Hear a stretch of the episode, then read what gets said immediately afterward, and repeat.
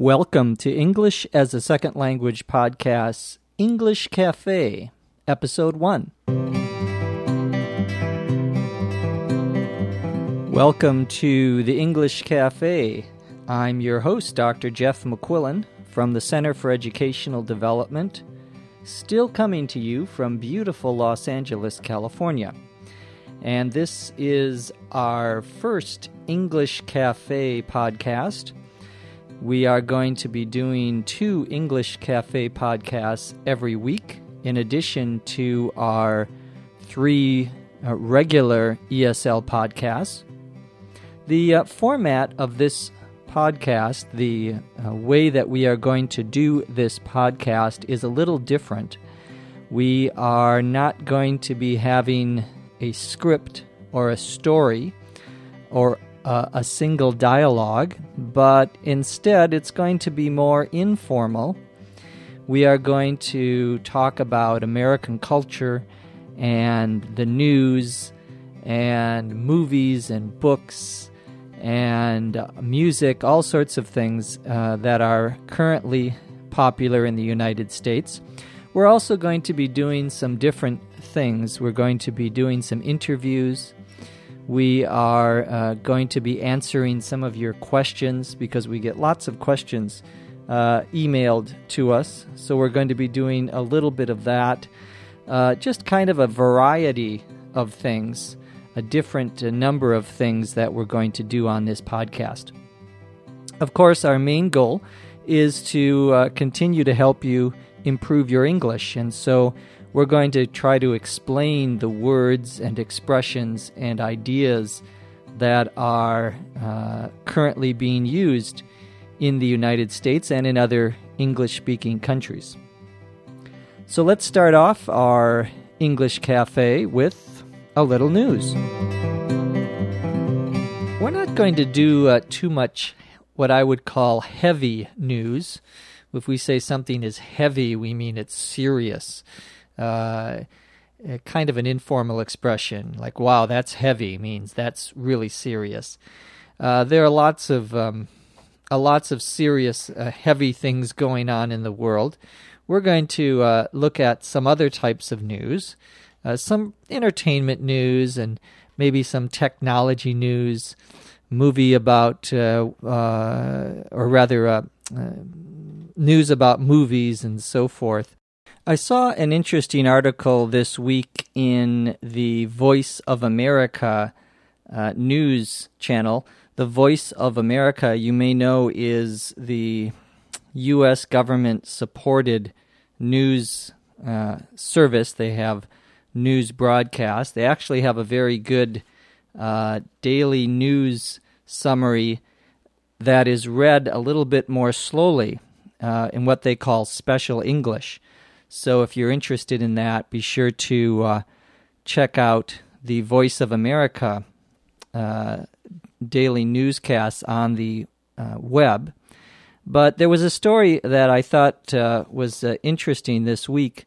The uh, the title of the story, the headline, as we call it, the headline H E A D L I N E, is the what what appears in big letters in the newspaper that you read. It's like the title.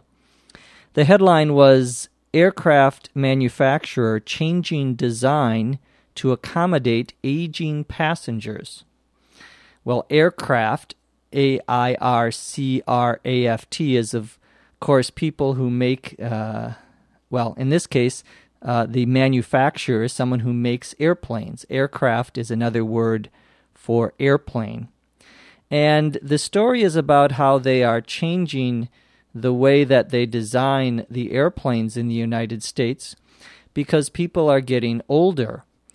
And uh, it says uh, in 2006, the oldest of the generation known as the baby boomers, people born between 1946 and 1964, will be turning 60 years old. In fact, the U.S. Census Bureau projects that nearly 8,000 people a day will turn 60 in 2006. Well, what this is saying It says that the oldest of the generation known as the baby boomers. That term, baby, two words, baby boomer, B O O M E R, refers to, as the sentence uh, points out, refers to those who were born between 1946 and 1964. That would include people like me. And uh, basically, a baby boomer, uh, this was the time when, after World War II, there was a, a large increase in the number of children born. Uh, after World War II, 1946, up through the middle of the 1960s. And uh, this generation, and a generation, of course, is just a group of people born in, the same time.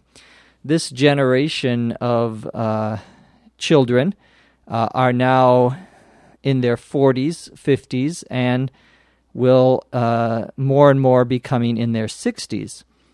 And it's been an important part, uh, important term. People talk about baby boomers. They're talking about that uh, post World War II generation. Well, of course, now they're getting older. We are getting older.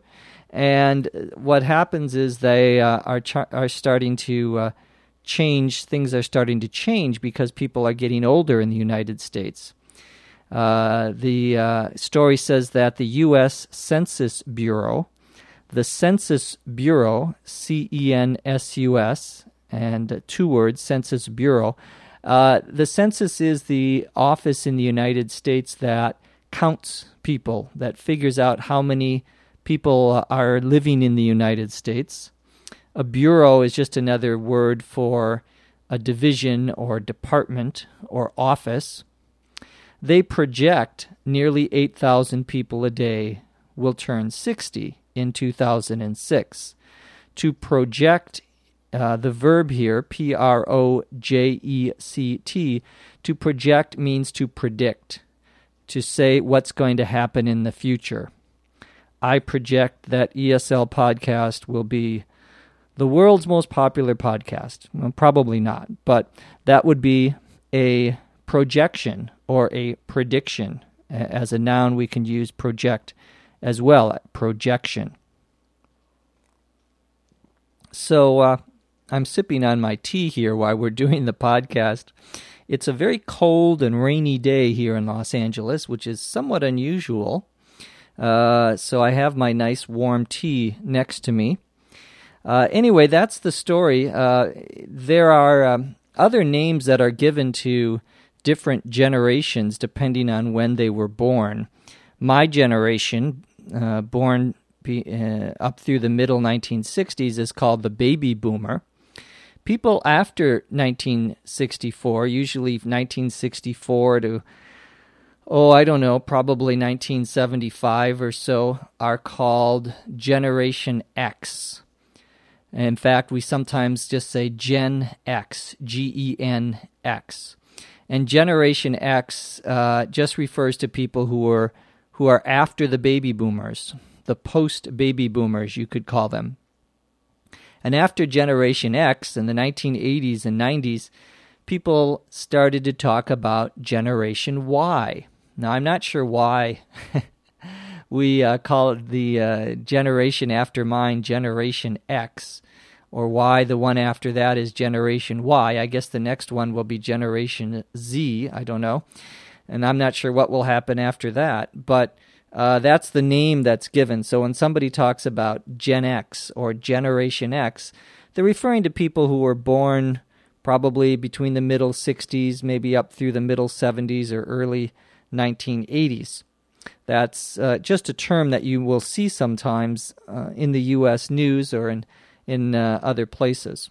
Now it's time to talk about movies. Some news uh, uh, about movies. Uh, the top movie in the United States this week is King Kong. And King Kong is what we call a blockbuster. A blockbuster, all one word, is a movie that's very uh, that sells a lot of tickets. Uh, it's a movie that uh, is very, very popular. And King Kong is a blockbuster. It's a long movie. I think it's uh, almost a little more than three hours long. Uh, I, on the official website for King Kong, of course, it has a official website. It says the movie's about a crew of explorers and filmmakers uh, set out to investigate the myths of the legendary creature King Kong. A crew of explorers, a crew, C R E W, is a group. Usually it's a group of people who are working, often doing manual work, work with their hands. But we also use this for people who are on a ship the crew of the ship or the crew of the airplane uh, are the people who work for uh, who work for the airplane uh, airline rather and work for the ship uh, cruise company. A crew of explorers is a group of people who go out looking for things and explore. And uh, and filmmakers, a filmmaker, which is all one word, F I L M M A K E R S, someone who makes movies, of course, set out to investigate. The, uh, the verb to set out, two words, means to begin, to start usually on a long journey or trip. They set out to investigate the myths of legendary the legendary creature King Kong. Well, a myth, of course, is a false story uh, and a legendary is when we say something is legendary, we mean it is about a person in uh, who is famous in the past. A legend is a story about someone famous in the past. Well, this is a legendary creature or animal, King Kong. King Kong, the word Kong, K O N G, doesn't mean anything in English. Of course, there is the city of Hong Kong, but the movie actually takes place in New York City. So, not sure how that's connected, if at all. Anyway, that's the top movie this week. Now let's answer some questions. I get questions every once in a while about pronunciation and the way I pronounce things on ESL podcast and now on the English Cafe, I suppose. And one question has to do with that I got from uh, Joao, J O A O, from Brazil. He wants to know why sometimes I say a book and sometimes I say a book. Well, Often, when I'm speaking more slowly, and I do speak more slowly here on the podcast, I uh, we often pronounce uh, each word as if it were by itself. So I may say a book if I'm speaking slowly. When I'm speaking faster, and normally in English, the stress of the word doesn't fall or doesn't go on uh, words uh, like ah articles, we would call.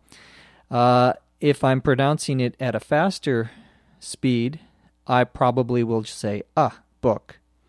So I read a book versus I read a book. Those are uh, a slow and a fast version. Now, there are some times when we say uh, A even when we're speaking fast, but usually it's much shorter sound when we are speaking at normal speed. So thank you, Joao, for that question. If you have a question, feel free to email me at eslpod at eslpod.com. Could be a vocabulary question, could be a question about American culture. Whatever it is, we'll try to answer it here on the English Cafe. That's all we have time for today. I hope you enjoyed our new format. I would love to get your opinion and your feedback and uh, see what you think of our new podcast. Again, our email is eslpod at eslpod.com. From Los Angeles, I'm Jeff McQuillan. We'll see you next time on The English Cafe. ESL Podcast is a production of the Center for Educational Development in Los Angeles, California. This podcast is copyright 2005. No part of this podcast may be sold or redistributed without the express written permission of the Center for Educational Development.